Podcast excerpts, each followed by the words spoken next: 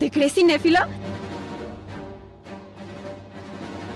Ahí te van las últimas del séptimo arte.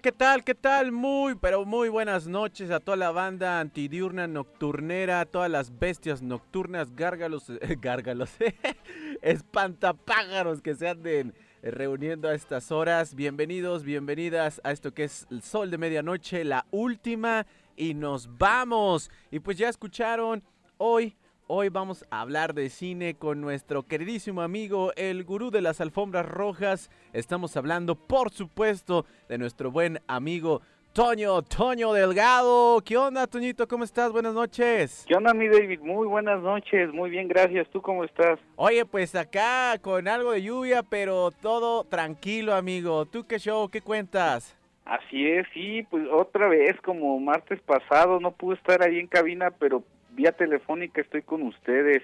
Ah, ¿Está Pancho? no, pues también le, le, tocó lluvia y dijo que hoy no le tocaba baño, así que omitió la presencia, pero el monstrononón de la bestia nocturna ya estará próximamente, al igual que nuestro gurú del cine, eh, Toño Delgado, totalmente vivo en cabina. Pero mientras tanto, pues, eh, pues así vía telefónica, amigo. Así es, vía telefónica. Eh, ya, ahora sí que eh, ya estaba anteriormente estaba la, la, gente acostumbrada no todo como sanamente guardando su distancia y así pero ahora es por por la lluvia ahora no es por covid sino por la lluvia pero qué bien que esté lloviendo eh, la verdad que beneficia mucho eh, el agua a la población y, y, hace falta mi David. Así es hasta hasta está más rica las noches con la lluviecita ahí con un buen café, con un chocolatito, en compañía de la familia o la pareja y se antoja más. Así es, y qué mejor complemento que ver una película, mi David. Oye, es Ahorita que, la idea perfecta. Estas noches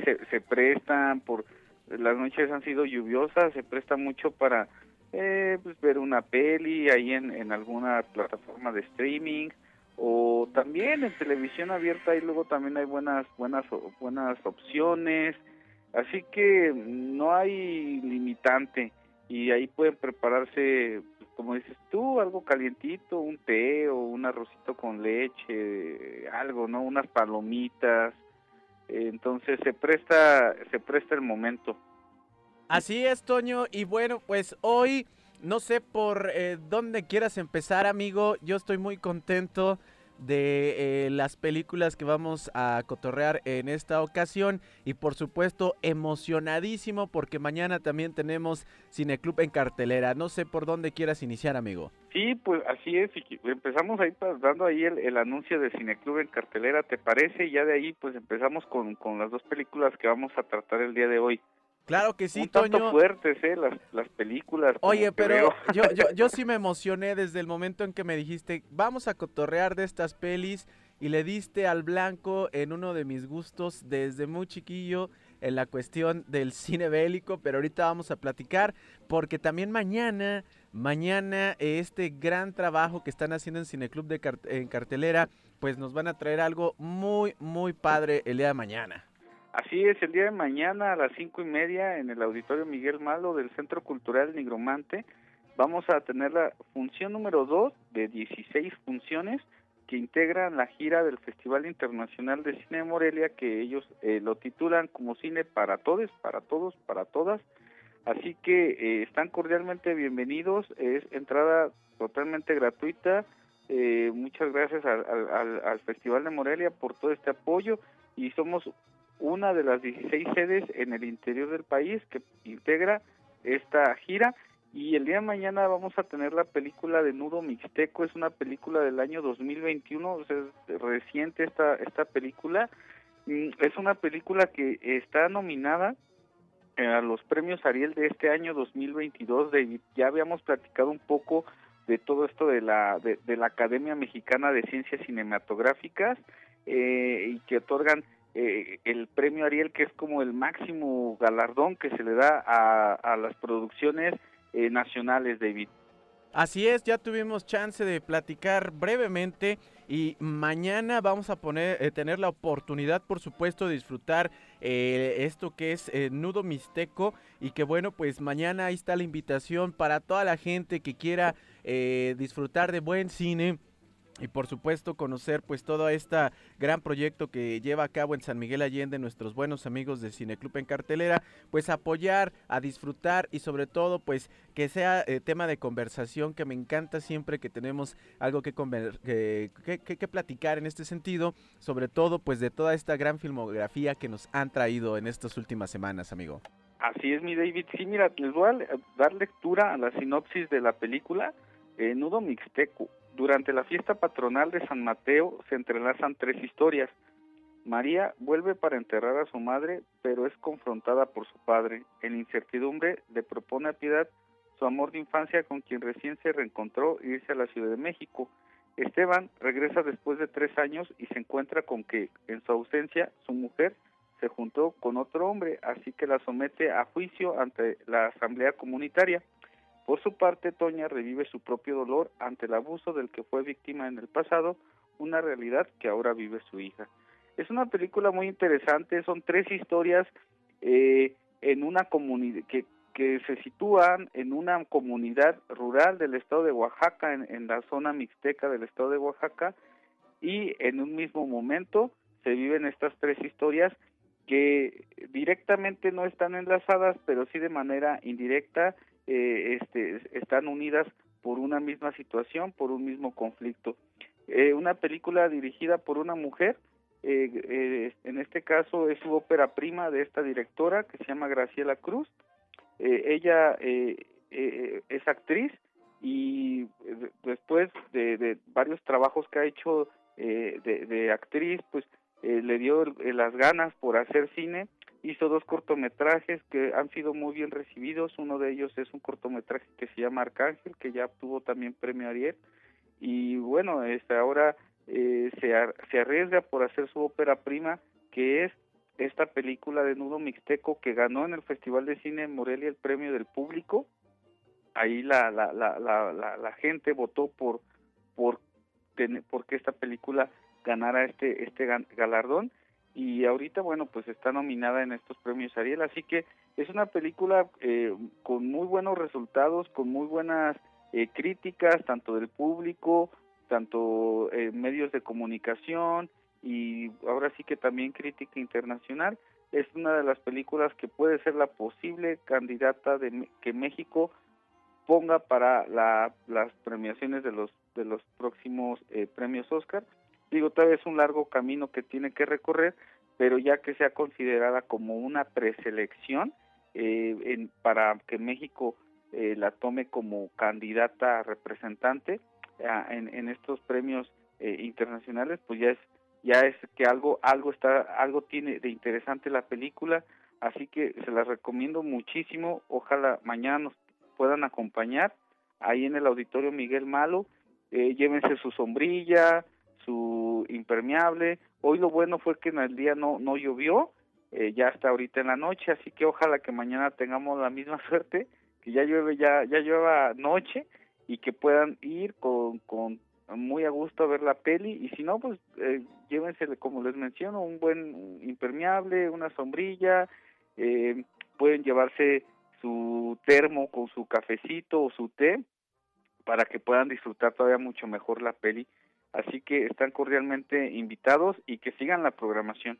Claro que sí, estamos muy ansiosos, Toño, de ver esta, este largometraje de Nudo Mixteco, donde, bueno, eh, el tema, Toño, yo creo que sobre todo en un estado como eh, Guanajuato, pues muy común la cuestión de que muchos, muchos se van, muchos se migran y que pues dejan muchas veces a una familia pues eh, no, no, no queriendo, pero pues sí abandonada y después cuando regresan de tiempo, mucho tiempo, pues ya es otras realidades y también eh, la confrontación con respecto pues a estos eh, usos y costumbres que prevalecen en gran parte del territorio nacional donde pues sí, es, es, es, algo muy controversial, pero son una realidad y que mañana tendremos esta visión a través de esta directora que vamos a tener la oportunidad de disfrutar en el Centro Cultural Ignacio Ramírez en Nigromante de Nudo Mixteco, amigo. Así es, y me equivoqué en el nombre, eh, la directora se llama Ángeles Cruz.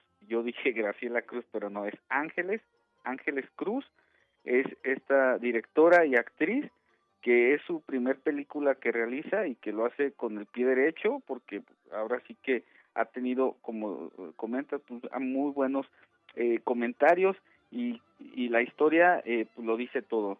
Ah, este, eh, como dices, eh, se va a ver un poco también esta cuestión de, de los usos y costumbres que en, en varias zonas del país eh, la sociedad se rige.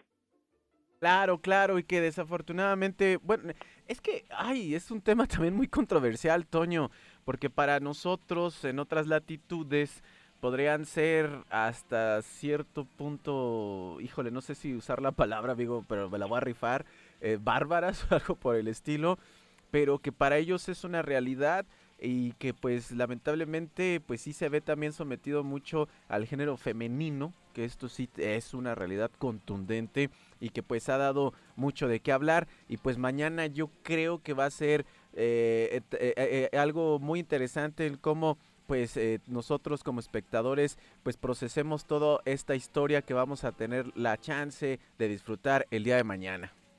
Así es David y tocará temas un tanto controvertidos pero que ahí están para, para que uno como público eh, tenga la última palabra, ¿no? Que tenga su, propia opinión y saque sus propias conclusiones. Eh, una película muy interesante con excelentes actuaciones, las que integran esta esta película, que es eso, es cine independiente, que eso es lo que luego comentamos, que es la diferencia entre un cine independiente y un cine comercial, ya sea mexicano o europeo de cualquier nacionalidad, eh, son los temas que abordan. Eh, es, es difícil que en una película comercial se pueda tocar este tipo de temáticas. Claro que sí, Toño. Y sabes que me acordé muchísimo de este eh, cortometraje que tuvimos también la oportunidad de ver contigo hace unas semanas ya y que eh, también tocaban el tema, ¿eh? De cuando se va algún este familiar, algún pariente, este que por tiempo y después de rato regresan y es una realidad totalmente diferente. Y en este eh, cortometraje, no me acuerdo cómo se llama, Toño, que fue hace unas semanas, te digo, fue el segundo, si no me equivoco, que habla pues de que dejan a, la esposa, a la, a la mamá y el, el compa se nos va y cuando regresa algo pasa muy interesante, amigo.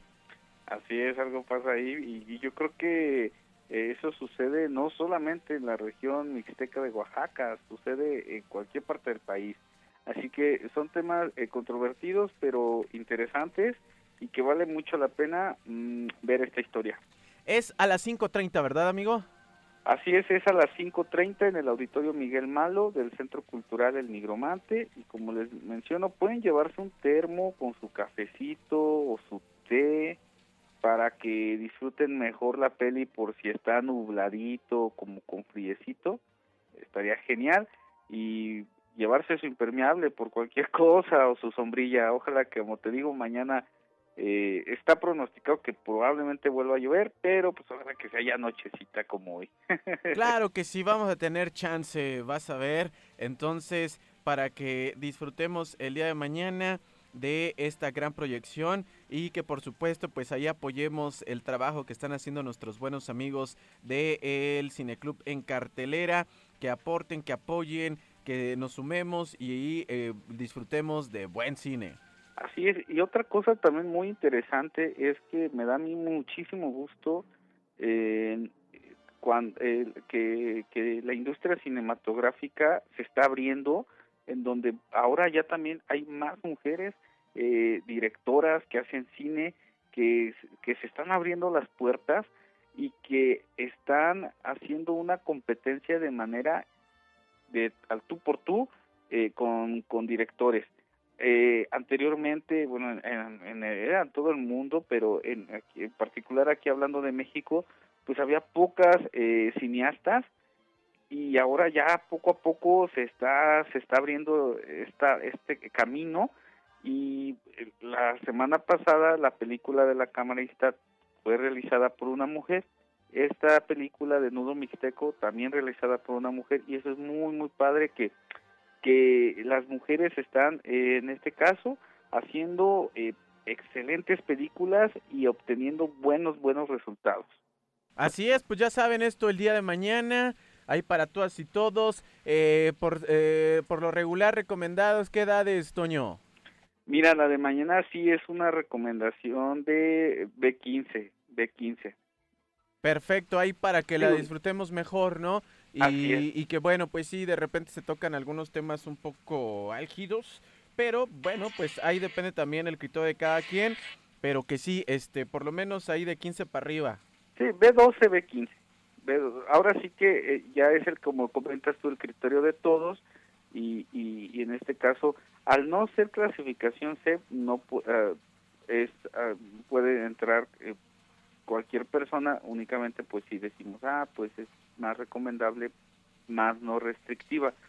Ya cuando son películas con clasificación C, ahí sí se restringe eh, menores de edad, en este caso no, es nada más la, la temática que, que, se está manejando, es clasificación B, B15, pero bueno, pueden, o con opción de, que pueden entrar también de personas de 12 en adelante y yo no te recomendaría niños no tanto por si hay escenas fuertes o no, sino simplemente porque bueno no van a entender eh, todavía bueno pues este esta, este tipo de tramas. Eh, pero sí vamos a tener más adelante en la gira una función especial para niños, así que ahí también estén al pendiente. Perfecto, Toño. Pues esto el día de mañana, ahí en el Centro Cultural Ignacio Ramírez, el Nigromante 530. Tenemos una invitación para que no faltemos y que por supuesto apoyemos más al cine nacional y también, pues, ¿por qué no? A estas grandes, grandes eh, directoras que ahora estamos viendo grandes proyectos que tienen en marcha. Y bueno, pues, Toño, ¿qué te parece si ahora pasamos ahora sí al cotorreo absoluto con respecto a estas dos películas que el día de hoy pues nos quieres eh, cotorrear y por supuesto invitar a ver si no las han visto. Así es, mi David. Sí, mira, eh, yo tomé como temática ahora dos, dos películas de género bélico, de género de guerra, eh, y en este caso lo hice también con todo respeto, porque, bueno, en septiembre se conmemora, mm, pues ahora sí que tristemente, ¿verdad? No es como para celebrar, sino para hacer memoria y no cometer los mismos errores eh, de la Segunda Guerra, del inicio de la Segunda Guerra eh, Mundial. Y eh, he estado viendo que han hecho, está en particular Nat Geo está haciendo varios documentales y, y reportajes y programas con con la temática de la Segunda Guerra Mundial. Siempre ellos en, este mes de septiembre dedican este mes a, la Segunda Guerra Mundial y, y, bueno, yo pensé, dije, ah, pues puede ser buena opción también nosotros platicar de películas con de este de este género y fue de ahí de donde me surgió esta idea de a, platicar, analizar un poquito de dos películas, eh, la de 1917 que trata, eh, que la temática es de la Primera Guerra Mundial y de Dunkerque o Dunkerque, como, como la ubiquen, que es una película que se sitúa en la Segunda Guerra Mundial. Así que esta, esta fue la, la eh, de donde nace la, pues, la idea de, de, analizar estas dos películas, David. Oye, pues temazo definitivamente y que claro que sí, más que celebrar es reflexionar, que es increíble a 83 años, si no me equivoco, de esta, este conflicto bélico donde se viera sumergido pues todo el mundo. Eh, pues eh, parecía que no se entiende todavía los horrores de la guerra. Eh, la, fecha es el primero, el primero de septiembre, cuando de allá del 39, 1939, cuando el ejército alemán, los nazis, invaden Polonia y ahí se arma la Segunda Guerra Mundial. Y que bueno, trajiste dos películas que a mí personal, Toño, son de mis favoritas, están en mi top 10 del cine bélico.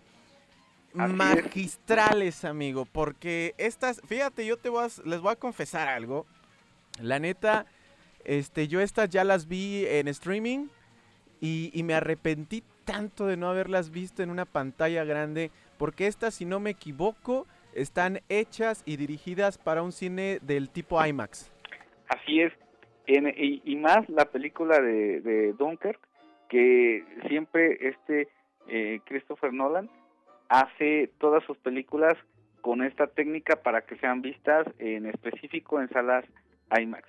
Así que eh, yo sí tuve ahí la, la fortuna de verla en, en, sala comercial, pero vamos a hablar primero de 1917, que esa película no llegó a sala comercial de aquí de San Miguel de Allende, David. Fíjate que, y, cosa, mm, qué, mala onda, porque de verdad es toda una experiencia este cine de, específicamente hablando de 1917, que como bien mencionas, es una película que te habla del conflicto de la Primera Guerra Mundial. Así es. Qué curioso, fíjate, yo creo que la, para empezar, yo creo que la mayoría de las películas bélicas, eh, no todas, pero la mayoría, este, te hablan sobre todo del, de la segunda. Eh, hay muy pocas o desconozco realmente si hubiera otras más. Yo a mí la neta he visto más que nada documentales quizá, pero películas tal cual que te tomen eh, el, el, tema de la Primera Guerra Mundial no desconozco. Y esta 1917 lo hace de una forma magistral, amigo. Así es, eh, es una una guerra que no debe de pasar desapercibida por el hecho de, como te menciono, eh, siempre, eh, nunca hay que olvidarnos de los sucesos que pasaron para no cometer los mismos errores. Y creo que en esta, esta Primera Guerra Mundial, bueno, es, va a ser la predecesora de la Segunda Guerra Mundial, o sea, hay una continuación. Y en este caso, el, eh, voy a leerles un poco de la sinopsis de la, de la película por a, las personas que nos están escuchando. Eh, mm, no, no, la, no la han visto. Bueno, pues la película trata de, durante la Primera Guerra Mundial, dos jóvenes soldados británicos reciben una orden aparentemente imposible de ejecutar. En una carrera contra el reloj, deben infiltrarse en territorio enemigo para entregar un mensaje que podría salvar a miles de compañeros. Es una película que se, del año 2020.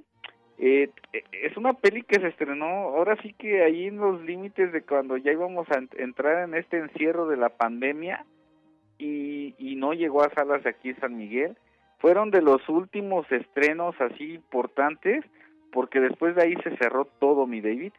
Y bueno, retomando aquí con la película de 1917, es una película dirigida por Sam Méndez. Este director yo lo tengo ubicado por una película que hizo ya hace muchísimos años, en los 90, como 99, 98, de una película que se llama Belleza Americana. No sé si la has visto, David. Oye, magistral esa película. Yo creo que con esta se consagró este director y que quién no se va a acordar de esta escena eh, eh, donde está esta chica en una cama de rosas y cómo se ven que van cayendo y con una perspectiva desde las alturas fue magistral, la verdad. Que por cierto, son esas escenas que ya quedaron como sí, son, icónicas. Y, que por cierto, voy a preguntar quién se quién se quedó mi, mi Blu-ray que lo presté, ya no supe quién se lo quedó, que me, que me regrese mi película, hombre, que son de esas que también están ahí en el eh, eh, eh, en las imperdibles de, de, mi estante. Y David, las películas como los libros no se prestan. No baches, pero híjole, en fin, ya, ya, ya indagaré, ya indagaré, amigo. Yo no presto películas ni libros. Pídeme otra cosa, pero películas y libros no. pero, pero, pero sí yo creo te que lo, Te lo quemo si quieres la película y te la presto en pirata o te paso mi contraseña de...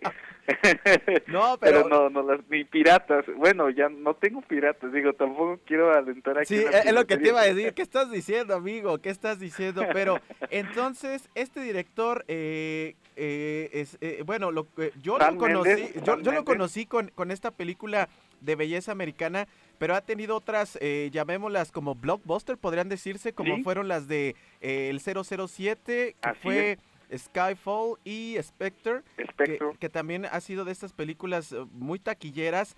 Ha trabajado también eh, en otras películas muy interesantes y que en esta definitivamente, este, eh, ya, ya lo habíamos visto, fíjate, eh, realizar otras películas con, con temática bélica. Eh, yo vi una de él que se llama Soldado Anónimo, Exacto. que es del 2005, que Ujú. está este Jake Gyllenhaal y que sale también Jamie Foxx y otros más que también hablan una temática, esta fue en la guerra del Golfo Pérsico, si no me equivoco, y que te mete mucho el rollito como psicológico de cómo están estos soldados que no han tenido una participación tal cual en, en la guerra y cómo eh, tienen pues ya de, de cierta forma un trauma y, de ahí te, te da pie a decir, bueno, este señor eh, lo que está trabajando, pero acá se voló totalmente la barda, amigo. como que eran sus, sus como que se estaba preparando para para lo que le venía yo creo Eh, en esta también muy controvertida guerra la guerra del Golfo Pérsico que se ha hablado tanto de ella en la cuestión de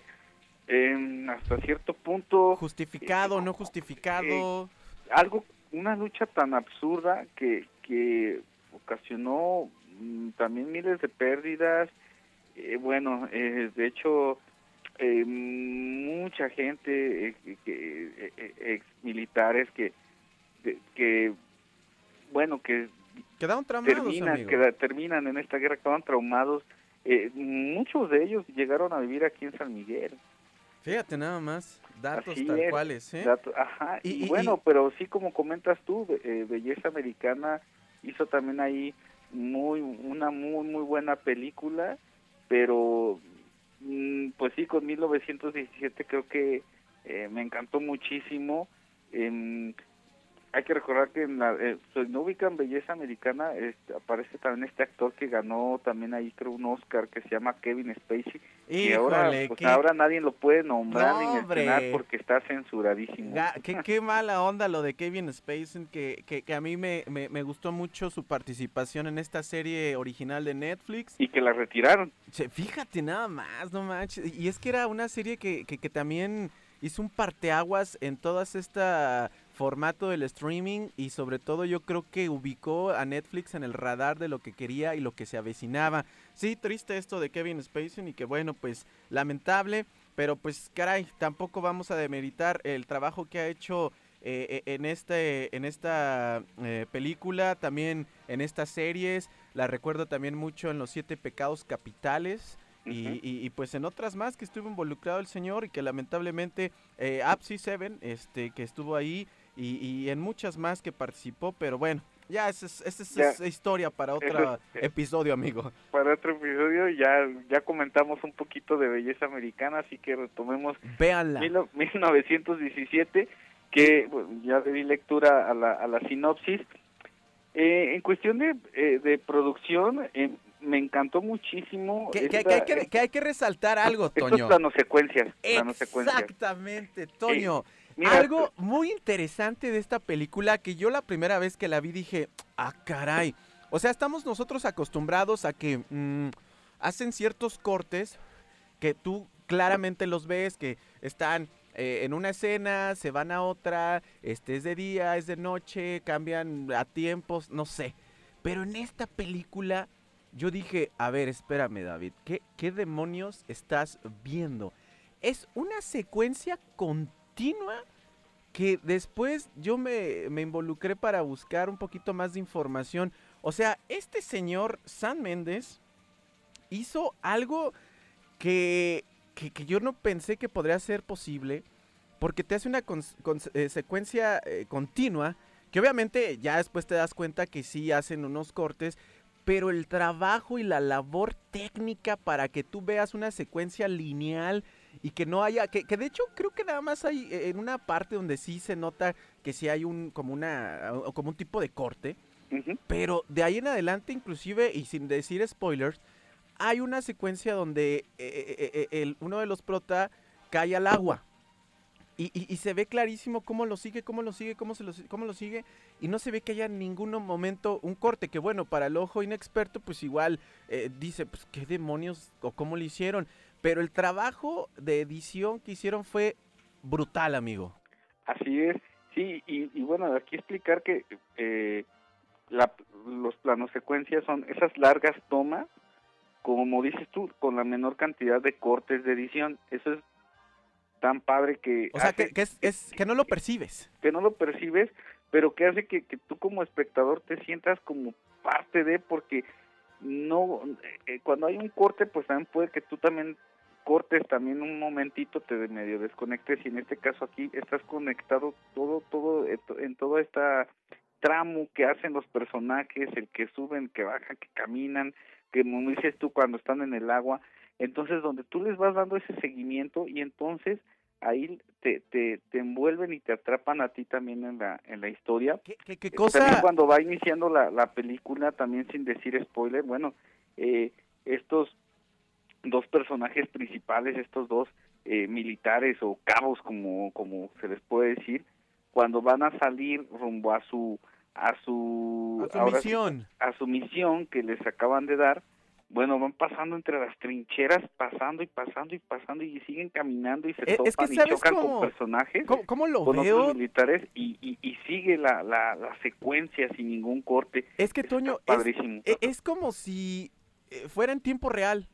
Exacto. Es como si tú empezaras a hacer una grabación, no sé, desde acá en la cabina de radio y te haces un, un videíto y te vas caminando, vas por el jardín, te vas a San Francisco, cubres gran parte del centro, pero sin hacer corte, ¿sabes? Y, y eso es, es maravilloso. Entonces, eh, eh, Como si estuvieras viviendo como algo así como una como algo como algo en vivo. Claro, y, y sabes que yo también lo traduzco mucho para los que nos gusta mucho esta ondita de los videojuegos. Es eso, ¿sabes? Es como si tú estuvieras ahí, es como si tú estuvieras detrás de estos compas que, que, que- que les dicen, oigan, ¿saben qué? Tenemos que, eh, les tenemos una misión, les guste o no, tienen que llevar eh, un mensaje del punto A al punto B. Y va recorriéndolos juntos, es como si estuvieras al lado de ellos, es como si tú cargaras la cámara tal cual. Así es, sí, qué trabajo de producción, la verdad que eh, mis reconocimientos porque hicieron una muy buena labor. Yo es una película que la super recomiendo por toda esta cuestión también de trabajo de producción, eh, donde una es una película David que eh, invirtió 90 millones de dólares y tuvieron 500 extras y si te das cuenta el reparto, un reparto no muy conocido y en este caso que podríamos decir que el actor como más conocido en la eh, eh, que está en esta historia pues fue el coronel Mackenzie que es Este Benedict. actor Benedict Cumberbatch que que es es, el si no lo famosísimo Doctor Strange. Doctor Strange Que- de Marvel que- que, que- me- que me- también- es de mis actores que me encantan y No, no, y- tanto y- mucho por Marvel sino por las películas que ya hemos hablado de él en las que ha participado ya lo hemos comentado anteriormente en los otros programas de Claro, y, y también hay otras caras conocidas para los que les gusta mucho, por ejemplo, eh, Juego de Tronos.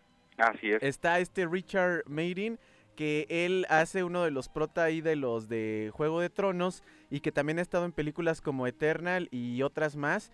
Eh, es otra de las caras conocidas, pero sí, realmente un cast un poco, este, no tanto conocido, inclusive los propios protagonistas, amigo, yo no los ubico tanto, que, que los protas son eh, George McKay y Dan Charles Chapman, que son los protagonistas. y Ajá. a Exactamente, que son nuestros compas que les toca esta misión y tú vas lado a lado en este eh, mundo de 1917 en plena guerra, en la Primera Guerra Mundial, donde a mí lo que me sorprendió, amigo, también es, o sea, si, si- los que saben un poco de historia, pues esta guerra, Primera Guerra Mundial, se, se caracterizó mucho por estas guerras de trincheras, donde es. hacían estos espacios totalmente este, estrechos, a- hasta cierto punto un poco claustrofóbicos. Y yo decía, y como ¿cómo, laberinto Sí, ¿cómo, cómo demonios le haces para meter una cámara teniendo a tantos pelados ahí? Porque de verdad, o sea, tú estás atrás de ellos y, se ve la incomodidad, pero, o sea, el trabajo técnico que tuvieron que hacer estos compas para que fuera, pues, todo un ballet tal cual técnico, para que salieran las escenas como las vemos en la pantalla, y que de verdad, yo, yo vi un detrás de cámaras y, caray, es, es, es, es, fabuloso, o sea, e, el recurso que tuvieron que utilizar tanto con grúas, con estos rieles, tanto eh, con eh, cámara en mano.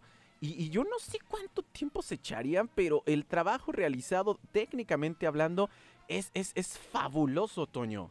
Así es, y también, ¿sabes? Otra cosa que se resalta es la condición física que tenían que tener los actores, porque eh, en este caso hay una escena donde, eh, y, la pueden ver en, el tráiler, cuando va es uno de estos eh, militares, este personaje que se llama Sherfield, corriendo, se ve en el detrás de la cámara cómo se, le, cómo se le exige, ¿no? Que, que vaya corriendo tras la cámara y mirar de frente, pues varios, varios metros con, con fuerza y con velocidad. Eso eso también es exigente para, para el actor, ya no solamente la cuestión de interpretar un personaje, sino también la condición física que se le va a exigir o que se le exigió en esta historia para sacar la película. Eso también es muy, muy aplaudible y esos son los retos que se les ponen a los actores.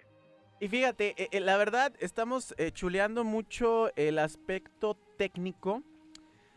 Y yo siento que para los ya más exigentes en la cuestión cinéfila, les cuesta un poquitito, Toño, porque eh, eh, en lo personal, al principio de este episodio, pues sí les confesé que sí soy como mucho de este tipo cine bélico y que pues a lo mejor nosotros eh, pues esperamos mucho esta acción, las explosiones, como que todo este rollito que a veces te sumerge en la cuestión bélica del honor, de la gloria, del, del morir por tu patria y cosas por el estilo. Y en esta peli vemos que, que, que, pues es más que nada, pues, este, una misión. Es, es el sobrevivir, el miedo absoluto ante, pues, la muerte y que, eh, eh, que, que, al final, o sea, sí hay ciertos diálogos, pero creo que es más visual que, que en la cuestión de diálogos, amigo. Así es, pero esa es, la, esa es también la importancia del director, de cómo eh, lo hemos mencionado en, tan solo las películas que del cineclub que algunas a veces también hay un poco de bueno a veces algunas historias hay esta ausencia de diálogos pero pero cómo te pueden mantener el director y, y las y los actores atentos a una historia sin necesidad de tanto diálogo y eso también es algo eh, aplaudible y que sí probablemente algunas personas dirán ah pues es que yo espero ese tipo de, de guerras, bueno, ese tipo de historias de guerras como como no sé, estos personajes de, de, clásicos, ¿no?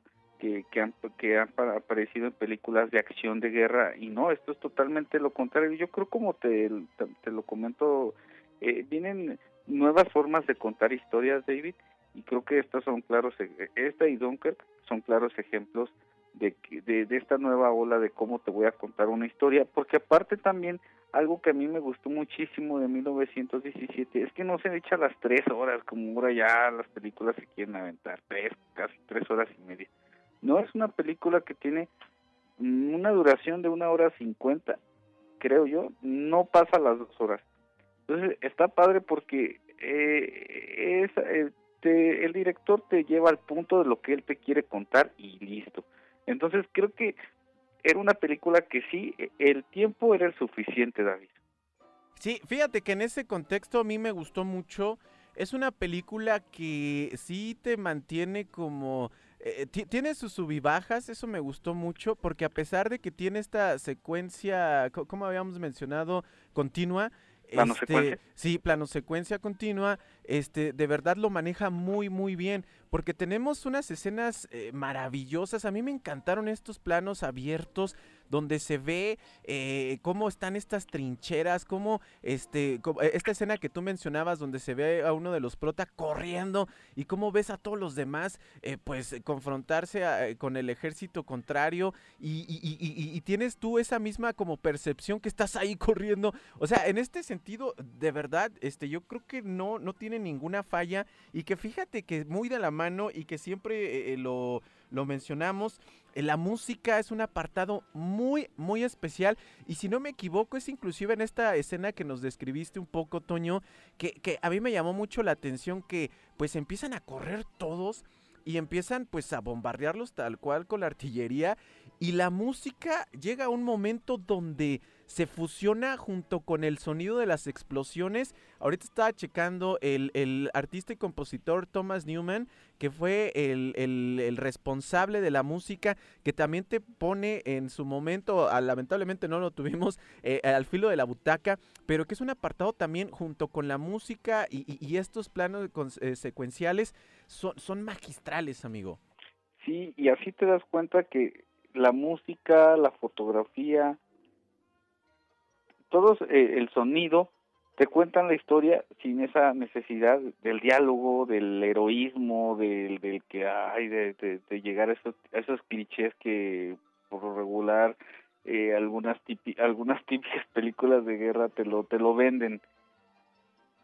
Claro, claro, y es que definitivamente 1917 no es cualquier película de guerra, definitivamente creo que sí hay un parteaguas, porque fíjate, estábamos como muy acostumbrados a, cuestiones, eh, no sé, por mencionar algunas, por ejemplo, lo que hizo Spielberg con el famosísimo Rescatando al Soldado Ryan, donde pues sí teníamos estas imágenes también brutales y súper, este, eh, de cine pues, espectaculares, personajes muy carismáticos, pero acá esta secuencia que, que, logran es, es, formidable, sobre todo en la cuestión de la fotografía. Hay una escena sobre todo que a mí me llamó mucho la atención donde era tal cual de noche y, ves eh, una oscuridad absoluta y después contrasta que llegas a una zona donde está todo en, en, llamas. llamas, y, que, y, de repente pareciera como una escena dantesca donde empiezan a, surgir estos demonios, que pues en este caso eh, los soldados eh, enemigos, y empiezan las persecuciones. Yo decía, bueno, ¿cómo demonios le hicieron para hacer esa secuencia en plena oscuridad? Porque se ve y se nota que e, el único recurso que utilizaron fue estas bengalas que utilizan inclusive en los conflictos armados para que iluminara eh, en ciertas zonas y después eh, eh, llegan a esta zona donde está la, ciudad en fuego, en ruinas, decían pues cuánto tiempo se habrán tomado para hacer siquiera esa secuencia que duró en pantalla, no sé si como, y creo que es exagerado decirlo Toño, de 10 o 15 minutos, ¿sabes? Así es, así es David, y fue una película que sí, yo cuando termino de verla, me, me quedo todavía así de, ah, o sea, como con, con tensión, con eh, adrenalina. Así de, de, que estás todavía uh, conmocionado con todo lo que ves, porque nos, no hemos platicado todas las, muchas de las escenas que hay en la historia, que, que pues, ahí se las vamos a dejar de tarea, pero sí va a haber momentos, eh, escenas ahí de la historia que vale mucho la pena y que y que inclusive una que otra sí te saca ahí un poquillo ahí la si andas un poco sensible pues la lagrimita. Es, es que sabes que son son de estas películas donde te muestran tal cual la crudeza de un conflicto armado o sea, te muestran estos horrores de la guerra donde eh, eh, los personajes pues no quieren eh, ya sufrirle más, ¿no? O sea, están ahí pues porque les tocó al final de cuentas, te, te mencionan un poquito pues su historia muy superficial. Creo que ese es, te digo, uno de las broncas que tuvo y que mucha gente lo recalca demasiado. Pero que te muestra e, e, ese lado eh, de verdad terrible de un conflicto armado. Es la muerte, es, es, es, el lodo, la suciedad, es, es el miedo. E, es, todo una amalgama en, una, en, una, en un formato continuo que, que, a mí me, me, gustó mucho, por ejemplo, una de las escenas donde te muestran eh, eh, cómo entran a un túnel y, y, y, y, es. increíble porque te digo, yo no sé cómo demonios le hicieron, pues son, son túneles que, pues, ¿qué te gusta? lo mucho unos tres metros así de ancho, pero pues cómo metes una cámara y sobre todo porque ahí hay literas o hay algunas este, cosas que pusieron de utilería, o sea, dices, ¿cómo demonios hicieron eso? Pero sí, al final de cuentas es una película donde sí te muestra todo este rollito eh, tan terrible de un conflicto armado y cómo en, la pantalla tienes esa, esa, esa ansiedad y esa preocupación de qué va a pasar, ¿sabes? Así es, y también la, la, cuestión gráfica de cómo te muestran a lo, pues ahora sí que los cuerpos que están ahí eh, tirados, eh, el sonido de los cuervos, de las o de las aves eh, de rapiña y todo toda esta, eh, pues ahora sí que eh, literal suciedad que se puede ver ahí Eh, por uh, la rata, Yo, yo sé, eh, eh, eh, el, el agua pantanosa, sucia, eh, eh, cómo flotan, eh, inclusive pues los muertos en- sobre el agua, todo esto, eso, eh, el director fue tan detallista que te sumerge a ti como espectador eh, a ese momento. Oye, por, Entonces- por ejemplo, va- varias, yo sé que no te gusta spoiler, eh, los spoilers, amigo, pero eh, ahorita hablaste de esta secuencia, otra también que me acuerdo mucho es, es una donde, eh, donde intervienen aviones. O sea, yo dije, ¿cómo demonios haces para que se crea una, una, una, una secuencia perfecta donde están los protas, un avión, hay una explosión, hay eh, eh, eh, esa, eh, eh, esa este, secuencia perfecta? Yo dije, ¿cómo es posible, amigo? De verdad, es, es, es una película maravillosa que a la fecha creo que no ha salido otra parecida o que siquiera se asemeje a lo que, lo que vimos en 1917. Así es. Sí, es una película que ahorita que hablemos de Dunkirk, vas, vamos a ver las similitudes que pudieran tener estas películas, estas dos películas, pero que sí son, yo creo que las dos últimas películas que de, de este género bélico que se han hecho o que han sido las que más han llamado la atención eh, actualmente. Y, y cosa aparte que no hemos hablado, amigo, que también estuvo muy nominada para los premios Oscar de... Fue... Así es, estuvo nominada en el 2018, eh, no, sí, no, ah, 2019. En el año 2019 tuvo ahí eh, varias eh, per- varias em, nominaciones. que inclusive miento, una... 2000 fue, miento, miento, miento, 2020, 2020, que fue también la última ah, ceremonia que se dio así sin tanta, cuando todavía no entrábamos a, a la contingencia sanitaria, porque fue en febrero y toda la cuestión ya de del COVID y del encierro inició a mediados de, de marzo. Eh, La película estuvo nominada a, a- a- en, en varias categorías, entre ellas estuvo eh, a la de mejor película, donde tuvo una donde tuvo una competencia durísima porque bueno pues estaba el el, irla- el irlandés el Joker eras una vez en Hollywood Ford contra Ferrari historia de un matrimonio y la principal su competencia esa no tuvo competencia esa arrasó con todo que fue la película que para mí es de mis favoritas eh, de, de las de mis favoritas en toda la historia que es Parásitos Híjole, competencia dura definitivamente. Y que fíjate, yo sí tengo ahí como un sentimiento un poco agridulce porque sí, Parásitos también se me, me encantó, de verdad. Pero por el gusto tal cual del, del rollito bélico, me, me hubiera gustado mucho que hubiera ganado esta, ¿sabes? Porque si, si no me equivoco, o sea, eh, ¿qué, qué otras películas en cuestiones bélicas ahí sí no recuerdo hayan tenido esta, este título tal cual de mejor película a una nominación como los Óscares? Y que, y que esta lograra esto, y sobre todo con la cuestión que hablábamos hace unos instantes, Toño. Una película que quizá, este, pues un falto, no, no, no absoluto, pero que sin tanto, tanto, tanto guion, pues. Así es, así es, sí. Eh, tuvo una competencia dura ahí en los Oscars, pero eh, yo creo que en sí la mejor película, pues sí estuvo bien Parásitos. No, Eh, claro, eso nadie lo duda, amigo, de verdad. E- Eso sí, nadie lo duda. eh, le, le he visto pues como más de 10 veces y, y en el cine la vi como siete veces. Neta. Ay, Neta. Toño. Creo Toño, que es la Toño. primera película que he visto siete veces en el cine. Bárbaro.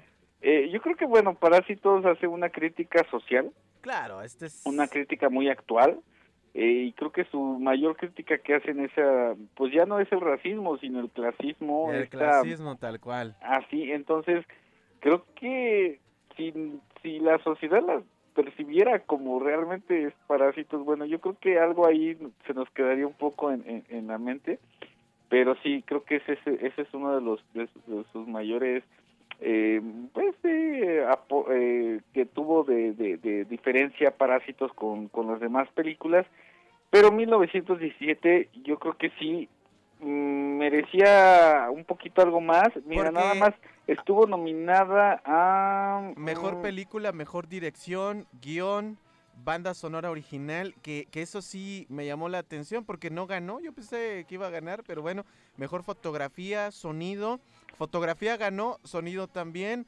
edición de sonido, diseño de producción, maquillaje y efectos visuales que ahí también ganó. Que también ahí ganó, ajá, pero en los, en los Golden Globes, en los Globos de Oro, ganó mejor película, ahí sí obtuvo esa, esa, ese reconocimiento que muy bueno porque sí, la verdad, sí es una película que, que obligatoria, obliga, que, películas que tenemos que ver algún día en nuestra vida. Híjole, no, la verdad que buena película, Toño, en serio, yo creo que para la gente que eh, no ha tenido la oportunidad y que quizá también seamos muy honestos, no les gusta mucho esto del cine bélico, por el mero hecho de haber hecho este señor San Méndez, eh, e, e, este este logro técnico de una secuencia perfecta, continua, yo creo que merece muchísimo la pena, de verdad. Así es, sí, y, y más, bueno, y si son así un poco sensibles, ay, van a sentir también ustedes cuando lo que le pase a los personajes, a mí me pasa, a mí me sucede que la, o sea, la volví a ver eh, en estos días, como para refrescar un poco. Refrescar un poco, exacto, y, y sí me sigue ahí con me, me pongo muy eh, sensible en algunas escenas oye te, te acuerdas corta yo siento como también como si me cortara te, te acuerdas te acuerdas una donde se atrapan en estas como púas no sé cómo le llaman. esa está gruesísima sentí que que me que yo también me, estabas ahí atrapado la mano sí y, y, y luego dónde mete la mano después ya no vamos a decir ahí pero pues se, se corta ahí con el este, con este alambre de púas y luego metes la mano en otro lugar donde no deberías y no man no pero pero magistral segura. magistral esta escena donde donde te mencionaste donde se echa a correr dices wow o sea aquí es el clímax de la película que obviamente tuvieron más porque es, es, es real o sea ves a estos soldados que se están preparando para pues para atacar no Es. Unos llorando, otros enojados, otros perdidos, o sea, de verdad se siente como si estuvieras ahí dentro, o sea, junto con un grupo de personas. Que fíjate que esto es, esto es muy interesante porque sí te muestra eh, el, compañerismo tal cual de, estos protas, pero también como los demás como que se sacan de onda porque inclusive hay unas escenas donde te, te, hay diálogos de que pues le dicen, no lo vas a hacer, amigo, no, no, lo van a lograr, o sea, ¿para qué, ¿para qué le hacen al cuento, no? Pero después pasa algo que motiva a uno de ellos sobre todo a continuar y seguir hasta el final, que es eh, yo creo que ya este clima que les mencionamos, donde ves esta secuencia maravillosa en campo abierto a luz de día, con un verde por un lado, con, con las explosiones por otro, brincando estos soldados de las trincheras y viendo en una primera eh, plano, pues este compa que está corre y corre por su vida. Así es. Y pareciera que uno también dice, córrele más, córrele más porque te van a Sí, de Toño, córrele porque nos agarran, chido, vámonos. Así es, así es, así es, David. Y bueno, pues esta es la película que, que recomendamos, está en Netflix y también creo en YouTube eh, las rentas con cargo a tu tarjeta como como se les haga más fácil a ustedes pero pero tratamos siempre también de platicar de películas que estén como al alcance que pueda haber alguna opción de dónde verlas. Y creo que pues, Netflix creo que ahí la mayoría eh, mm, la tenemos y son ahí películas que, que están y que hasta eso pues de las que vale la pena, que, que, que dices, ah, pues es, es, una muy buena recomendación. Y para el día de hoy, así con esta nochecita lluviosa y una pizza, pues... Oye, que era de lujo. Oye, Toño, ¿qué puntaje le das a 1917, la neta, amigo? Yo a 1917 le doy un 9.2, mi David. 9.2 a esta película eh, me gustó muchísimo, son de las películas que puedo esperarme otro medio año más y la voy a, puedo volver a ver. Entonces, eh, sí, me gustó mucho, sí la puedo volver a ver y me va a volver a, a causar muchas cosas como la primera vez.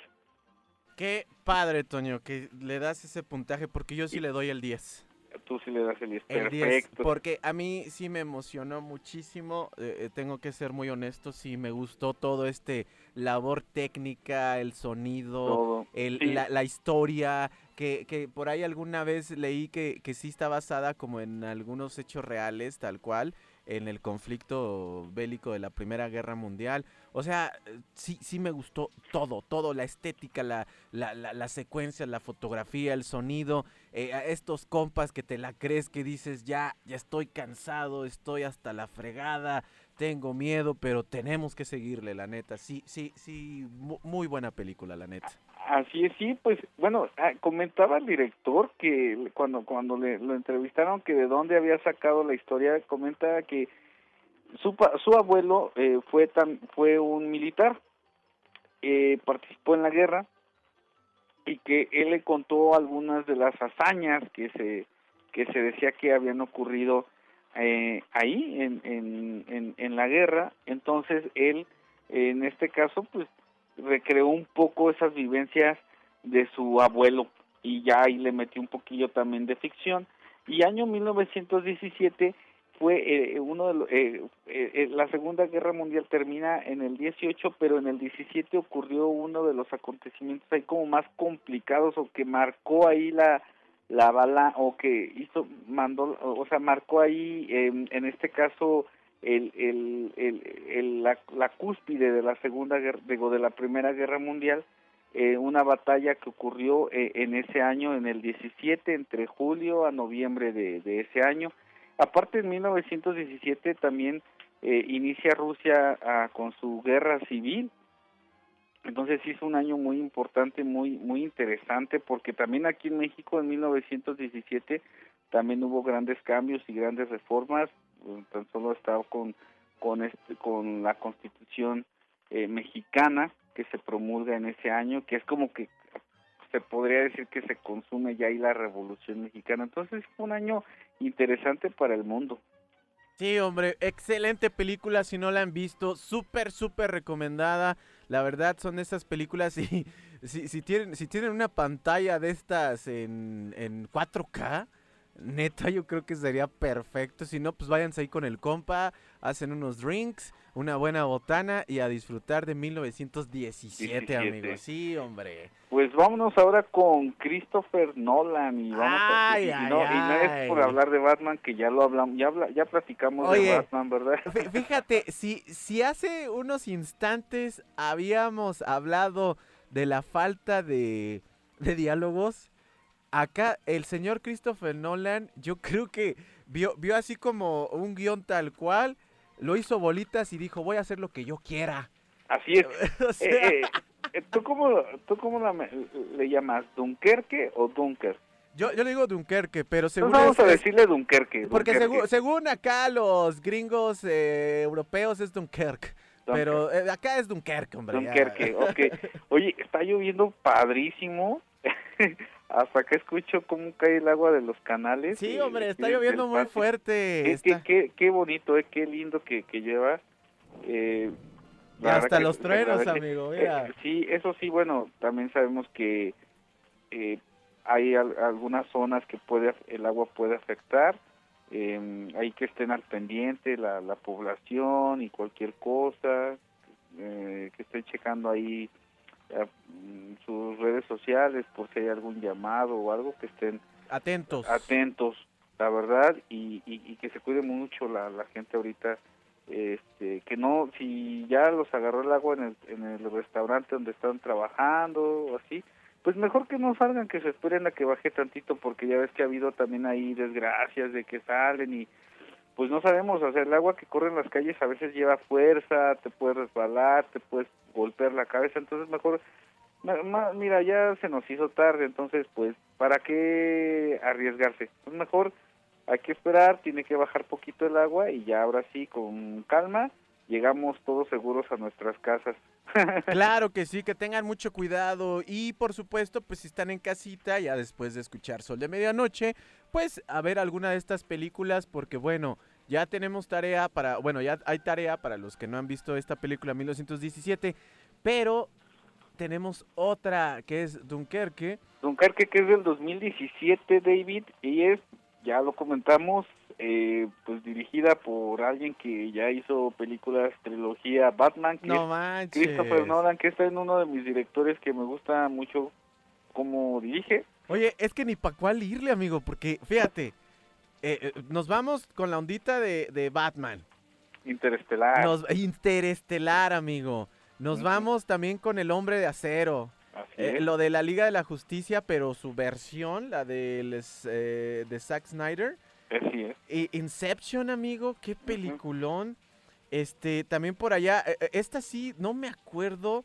eh, eh, que, eh, la de, la de, ay, se me fue el nombre ahorita, Amnesia, que es una también de la, Memento, que- Memento. Que, que lo mencionan mucho, sí no me acuerdo, la verdad, Es discúlpeme. que para hablar de Christopher Nolan nos llevaríamos también más programas porque también tiene muy buen catálogo de películas. Es yo creo que es de los de los directores ahorita ah, importantes en la industria fílmica, David, por todo lo que ha hecho. Y tanto se ha ido como a lo, un poquito a lo comercial, que es Batman, pero con ese sello que, que, que le caracteriza. Y también ha hecho películas también de este género un tanto eh, eh, independiente podríamos decir por la por la trama que, que maneja. Y Dunkerque es una de ellas una película que retrata ahora un episodio de todo lo que ha sucedido en la Segunda Guerra Mundial que como comentaste tú inició un primero de septiembre del 1939 y termina el 2 de septiembre de 1945 eh, una película que bueno eh, mu- probablemente hay muchas personas que dicen no pues yo no yo no me había dado, dado cuenta de que era de qué había pasado eh, en Dunkerque y, y con la película empezaron como a googlear y se dieron cuenta de todo lo que había pasado.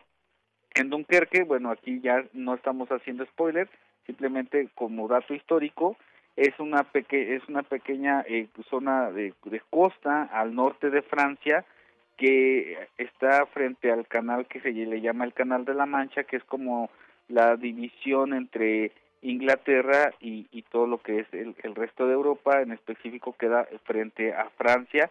Y bueno, en esta costa eh, miles de soldados eh, llegaron ahí eh, para poder cruzar a Inglaterra y salvarse de las tropas alemanas que ya venían pues pisándole los talones eh, ese es el, el, el, dato histórico y en este caso Christopher Nolan de ahí lo, lo eh, saca esta, esta este momento histórico para hacer una película David. Oye, es que fíjate, mencionaste algo bien interesante. Por lo regular, todas las películas bélicas, pues te, te, te hablan o te proyectan, pues estas grandes hazañas donde se triunfa, donde se sufre, pero al final de todas las peripecias, pues salen, sal, salen victoriosos, ¿no? Entonces, esto de Dunkerque, pues es una retirada tal cual, donde no sé cuántos eh, soldados estaban atrapados, eran 400 mil. 300 mil. 300 mil. Bueno, 300 mil se salvaron, eh, pero yo siento que sí eran como 400 mil porque sí. Porque Dicen fíjate, que se quedaron como 30 mil. Porque eh, estaba checando, eh, eh, de hecho, para subir a redes de Sol de Medianoche en el Instagram, eh, la, la, el, uno de los pósters, y si dice cuando 400 mil hombres están atrapados y, y buscando regresar a, a, a su hogar. Y, y, ahorita checando rápidamente, este sí son 330, no, sí 330 mil, amigo.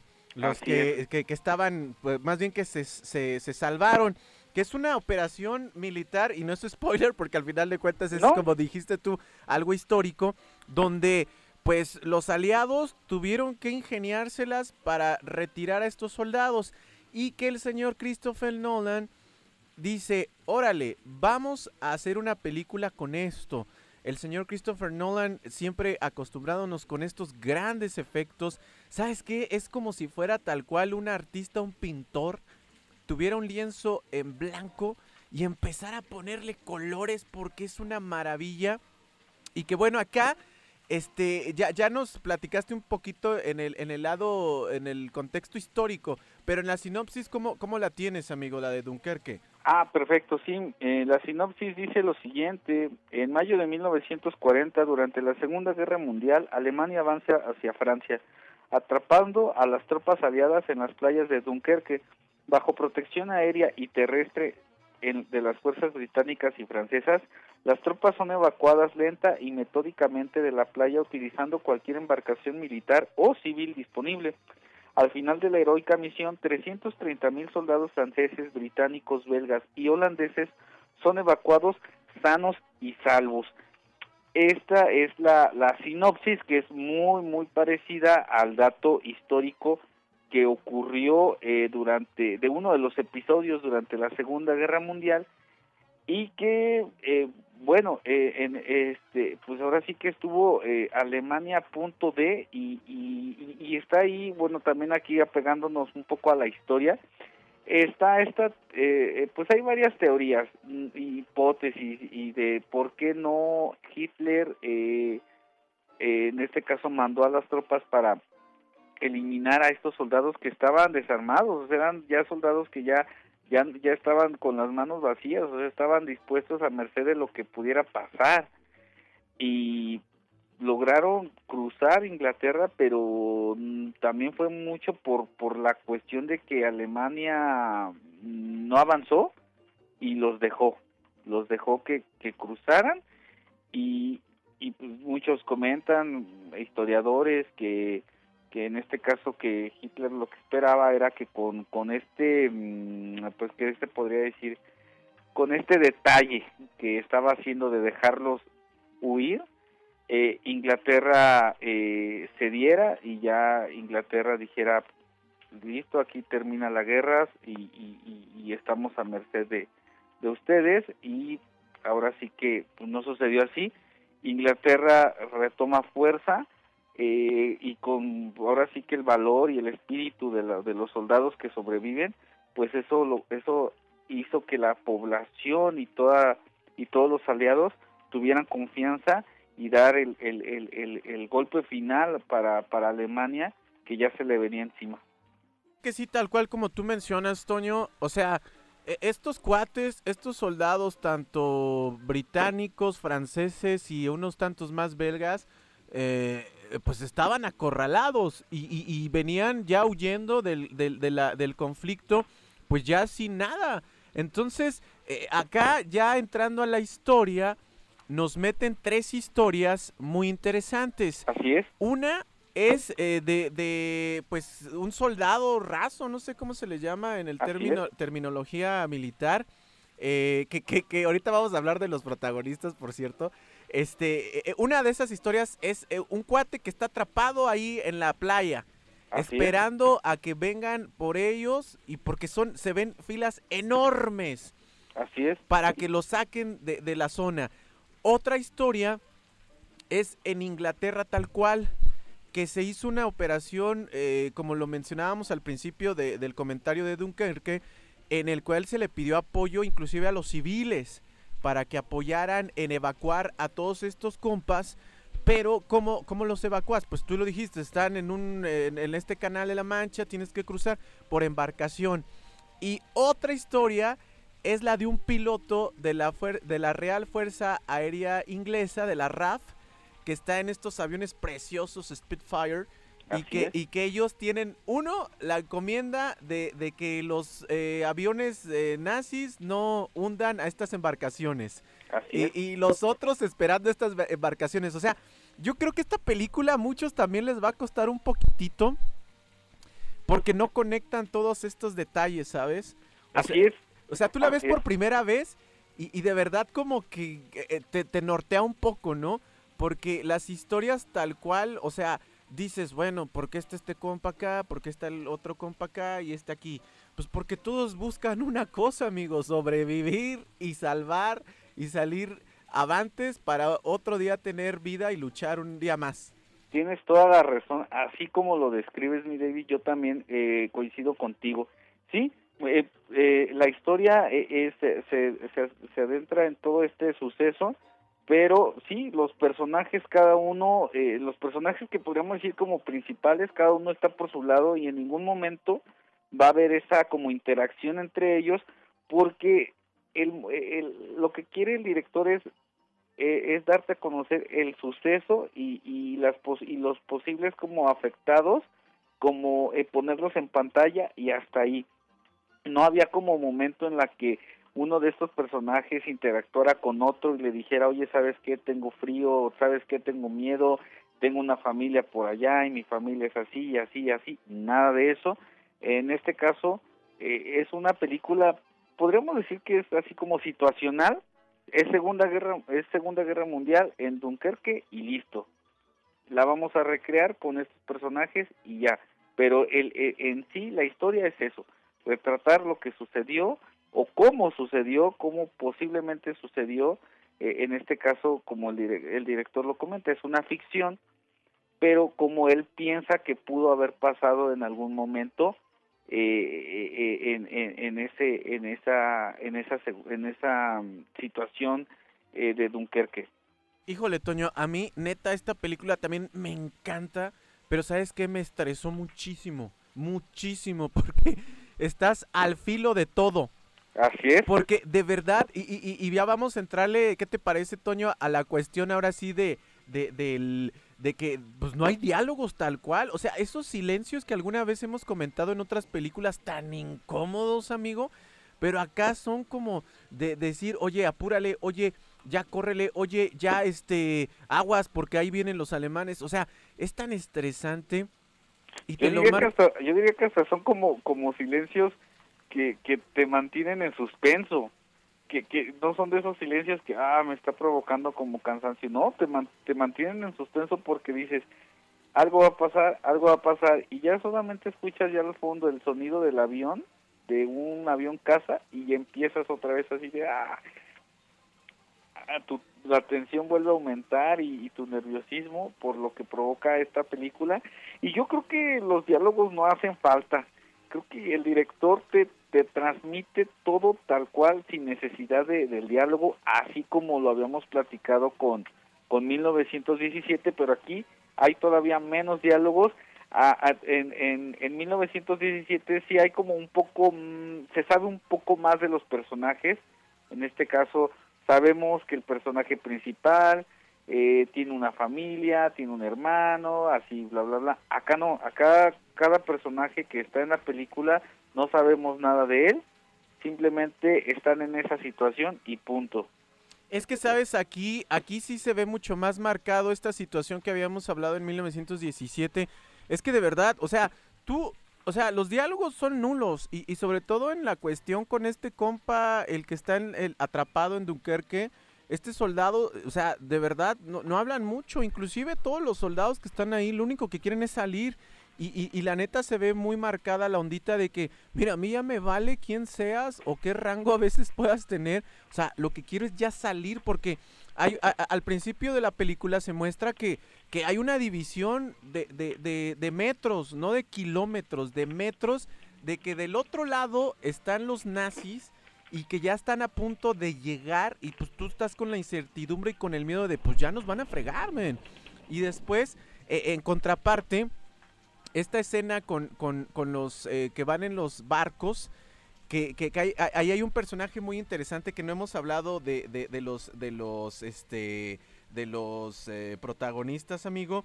Que, que, que la neta, ahí sale este actor que a mí me encanta, que es eh, Cillian Murphy. Cillian Murphy, que, que es el espantapájaros. Sí, hombre, e-, es, un personajazo que yo creo que muchos ahorita lo han de, de, de, identificar por la serie de Netflix, los Peaky Blinders o los Peaky Blinders, como Así quieran es. decirlo. Y que la neta hace un personajazazazazo. Yo creo que es de los personajes que tiene más diálogos, amigo, junto con los del barco. Pero, pero otro, a mí el que me encantó me encantó en esta película es, es el piloto, ahorita se me fue el nombre, amigo. El Tom Hardy. El Tom Hardy, hombre. Tom Hardy. No, Oye, ¿y, y, qué, y, qué, y qué similitudes, ¿no? Porque cuando interpreta a este villano en Batman, está con la, con la cara sí, tapada. tapada, como con ese tipo bozal actualizado. y en esta, bueno, pues también trae su, su casco y todo. Y también solamente puedes apreciar eh, medio medio rostro de él, pero automáticamente te das cuenta que, que es Tom Hardy y qué buen, qué, creo que fue un muy buen personaje, sin tanto diálogos, creo que fue mínimo los, los diálogos que hace, pero te das cuenta de cuál es su misión, que es eh, eh, apoyar a que estos barcos puedan rescatar a los soldados y él apoya desde el aire porque los ataques vienen desde arriba.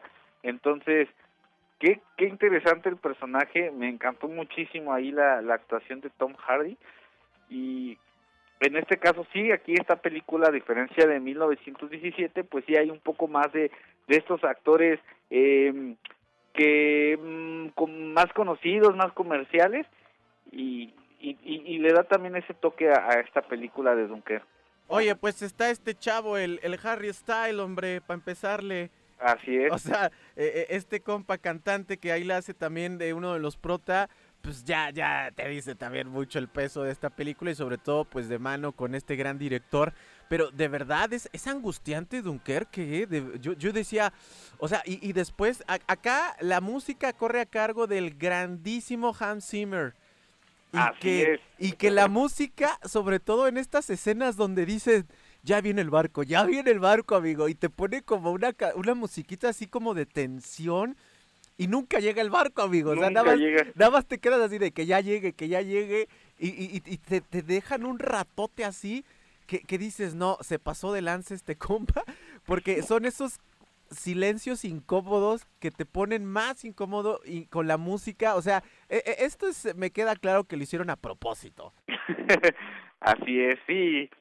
Eh, pero muy muy bueno muy bueno hecho eso ¿eh? yo creo que estuvo estuvo muy padre ahí esa ese momento pero es una una película también género bélico género de acción muy similar a 1917 también estuvo nominada a los premios Oscar eh, como mejor película como mejor dirección pero bueno, también tuvo competencia fuerte David, estuvo con La forma del agua de Guillermo del Toro, Las horas más oscuras que también tiene esa temática de la Segunda Guerra Mundial, El hilo fantasma, Tres anuncios por un crimen, estuvo la de Huye, ¿te acuerdas que la semana pasada platicamos de Nop? Pues bueno, Huye es esa antecesora de Nop, ajá. de Post, la de Llámame por tu nombre, esta película de, de que está en la historia es allá en, en Italia, por allá, de estos dos, dos eh, chavos que pues ahí hay un gusto ahí en- entre ellos, uno de mayor edad y el otro un poco más jovencillo, y Lady Bird.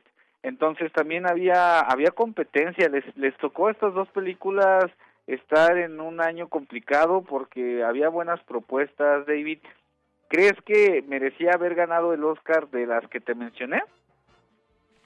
Híjole, Toño, eh, complicado porque me gusta mucho Dunkerque, pero sí, sí tengo mi tema con el rollito de los diálogos, amigo. De verdad, de verdad tengo...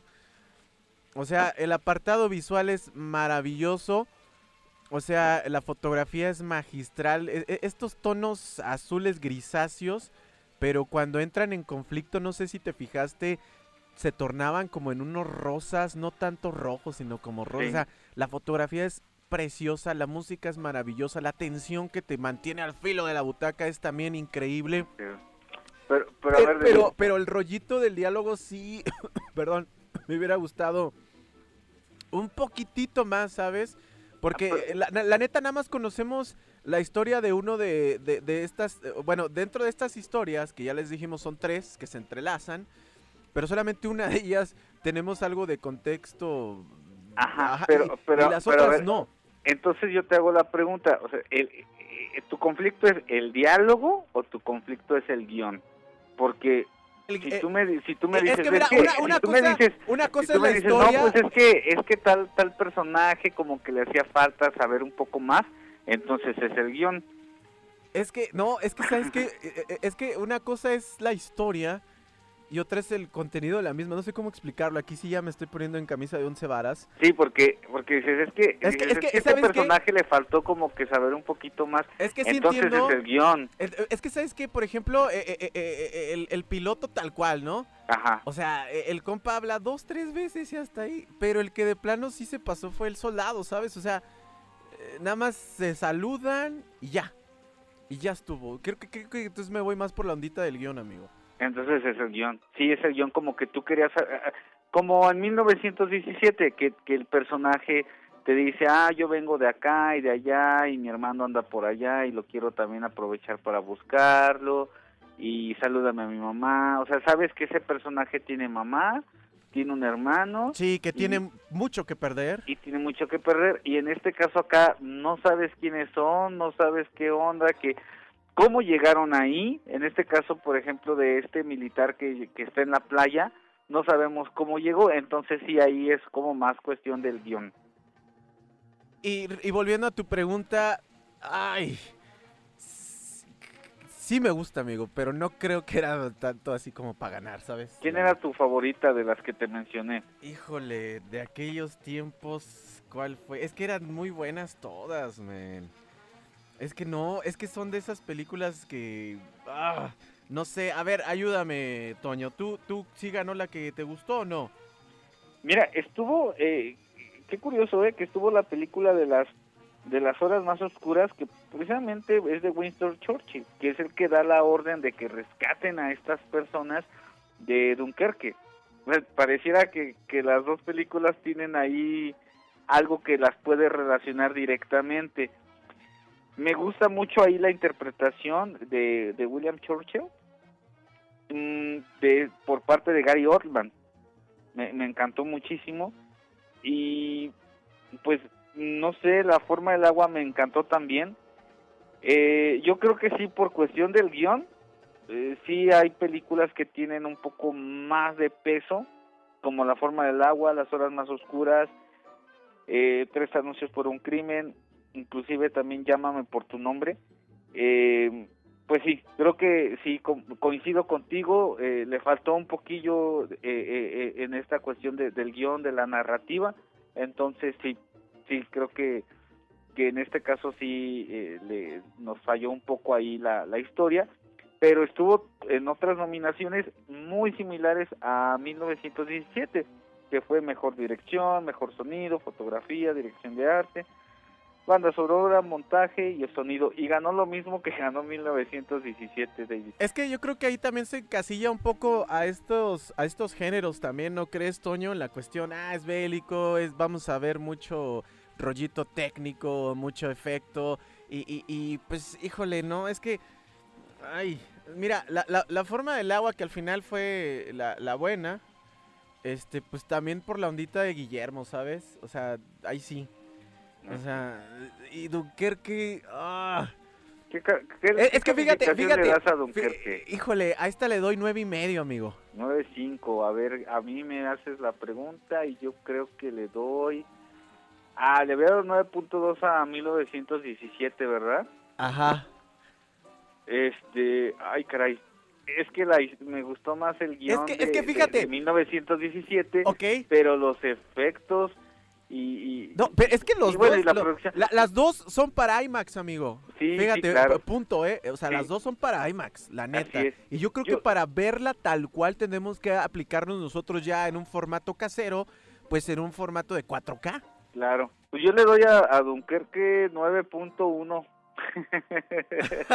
Qué sangrón te viste, Toño, pero, Sí, pero por- está bien, amigo, está bien. se- Por una milésima le ganó Es que, 1917. fí- fíjate, te, te iba, te iba a poner una comparación, no sé qué opines y a lo mejor la gente ahorita me la va a hacer de emoción, pero es por ejemplo eh, el Rescatando Soldado Ryan, Ganó el Oscar. eh, eh, a lo que voy, o sea, qué efectazos y también tenían mucho peso en la cuestión de un guion, Estoy... o sea, ¿sabes? Y acá yo creo que pues sí, eh, sí está buena, está genial, te, te, te- yo creo que sí cumple con lo que se, se, se, se- propuso, que es ponerte al filo de la butaca, sorprenderte y bla, bla, bla. Pero creo que se arriesgó, amigo. Se arriesgó con la ondita también de... de- y el ejemplo que te di al principio de, de hablar de Dunkerque es como que Nolan dijo, ah, tengo un guion, pero me vale, yo quiero mi película así con esto, esto y aquello, ¿sabes? O sea, yo no sé si, si en la cuestión hay como un rollito técnico, hay que preguntarle al tocayo, amigo. O, a- o tú que tienes este como eh, un poquito más de expertise en este sentido. O sea, tú haces un guion y dependiendo de un guion se mide o hay como algo así como para cuadrar la película, el metraje, cuánto va a ser, ¿no? Algo por el estilo. Así es, sí, todo, eh, y, y, y aquí, mira, eh, eh, Christopher Nolan eh, es el que también escribe la, la, la peli. Entonces, al, al, al momento que él escribe, él ya se está dando una idea de cómo lo va a querer hacer. Aquí hay conflicto cuando la película le escribe otra persona y, y en este caso él dice, ¿sabes qué? Pues sí, me gusta el guion, pero nada más de ahí le voy a tomar ciertas cosas porque yo lo traigo de otra forma y lo voy a hacer de otra forma. Aquí se complementa porque él escribe y él, la- y él la dirige y él hace como quiere hacer la película y desde que hace el guion ya sabe que lo va a hacer de esa forma. Pues, pe- pero mira, no, no, no, no demerito. La neta sí es una película que sí está también en mi top de las imperdibles en la cuestión bélica, definitivamente. A tal grado que también la tengo ahí, amigo, en formato físico, fíjate, No la vayas a prestar. No, esas ya no las voy a prestar, amigo. Ya les voy a decir, váyanse a, a- a- a su plataforma de streaming que más les guste. Pero fíjate, no, pero, pero es que sí, de verdad, o sea, eh, te- tengo este rollito y, y la neta tienes mucho la culpa tú, Toño. ¿Por qué? Porque eh, en estos espacios que hemos tenido ya últimamente eh, en este proyecto de Sol de Medianoche, de verdad ya ya ya estamos este formando ese ojo crítico en la cuestión de las pelis, ¿sabes? Y, y- y- y- en serio, ya, ya le, profundizas un poquito más, de verdad. Entonces, sí son películas muy buenas, son parteaguas en las cuestiones técnicas, visuales, son súper buenas, pero también tenemos que darle el redondeo completo, ¿sabes? Es decir, bueno, tienes esto, tienes esto, pues también aplícate en el otro. Yo creo que tienes muchas herramientas y mucho de dónde, tela de dónde cortar, amigo. Así es. Sí, son dos películas muy rescatables, con muy buena crítica, con muy buena, perdón, opinión de, de la gente. Eh, y uno la revisa y dice, no, pues hay tanto de aprobación. No sé aquí el público si nos está escuchando qué tal les parecieron, alguno que ya las haya visto, qué, qué, qué piensa ahí al respecto, pero siento que son buenas recomendaciones las que estamos dando para, para, para una tarde de peli o un finecito de peli también es, es, es bueno. Igual se pueden aventar ese maratón de verla primero 1917 y luego Dunkerque o al revés. Yo les recomiendo que primero la de 1917 porque pues si lo hacemos de forma cronológica como lo marca la historia, pues así aplica. Pero si sales como que terminas así de, ay caray, sí, sí, sí, me siento mal emocionalmente cuando te, cuando te aventas ese maratón de, de esas dos películas continuas. Oye, y que, y que ojalá nos las trajeran de nuevo en la pantalla grande, hombre. Estaría genial verlas en un formato eh, de cine, estaría Nos genial. quedaron a deber con 1917 eh, en esta sala comercial eh, de esta cadena comercial de, de aquí de San Miguel. Dile, Toño, dile. Al fin que te la vamos a cobrar con unos pases gratis después, aunque sea para los de Cineclub. sí, quedaron a deber. Ojalá la ojalá la traigan. Ya ves que andan luego trayendo clásicos. Pues sí, que sí hace falta que que que, que, trae- que vuelvan a traer Dunkerque y 1917 que nunca trajeron, que ahí se tuvo que ir uno hasta, bueno, yo no tuve, la- yo no la vi tampoco en sala comercial 1917, esa la vi en, pues ya en, en, en, en la lab, que, que esta está pero también la de en- en- Dunkerque en, sí la vi. en Netflix también, ¿verdad, amigo? Las dos, las dos están en Netflix y de hecho hay como una categoría ahí de más ahí tipo bélico, guerra y todo eso, también hay. Entonces, creo que está también la de Rescatando al Soldado Ryan ahí en, en, en Netflix, creo, ¿eh? Pero si no, pues ahí, ahí chéquenle. Pero sí, sin duda son buenas pelis.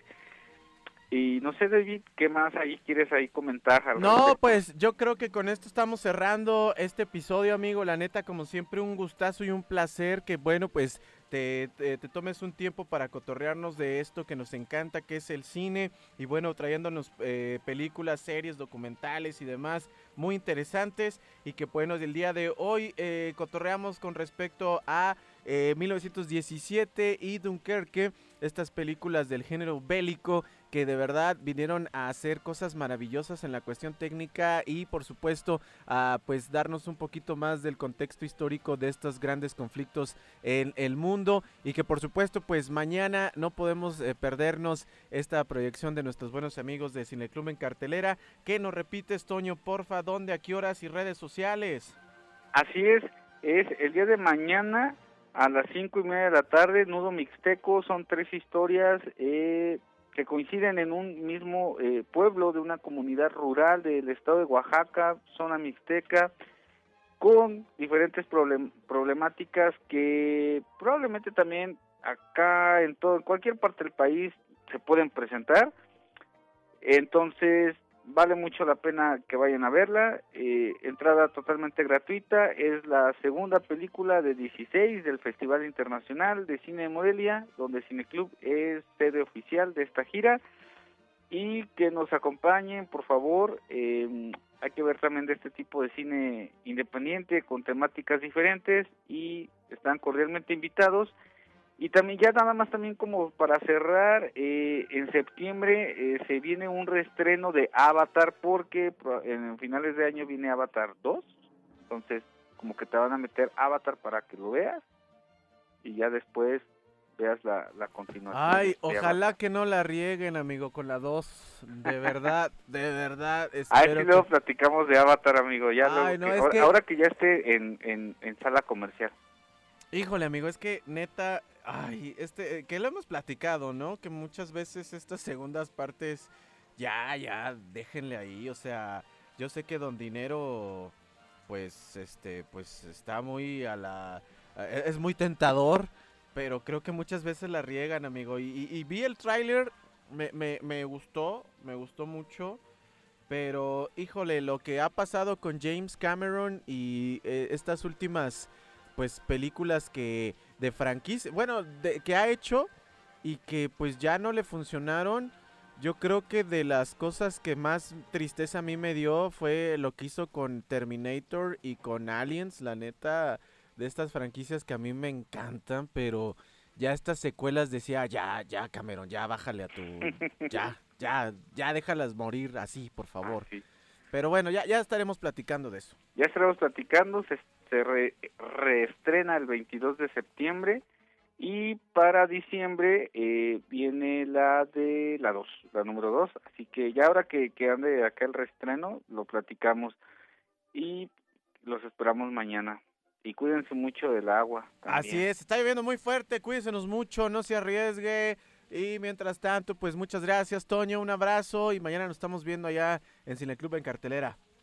Acá te esperamos, David. Para mí siempre es un honor que nos acompañen y, que estés ahí también.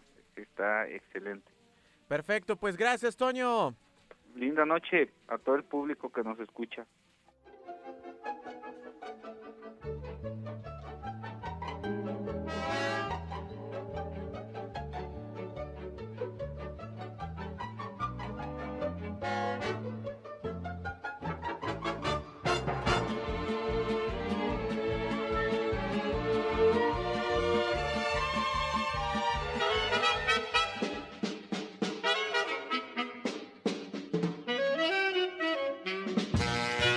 Oye, ¿qué es eso? Sol de medianoche. ¿Qué es eso? Están locos. Mejor pónganse a estudiar o trabajar. Están mal. Sol de medianoche.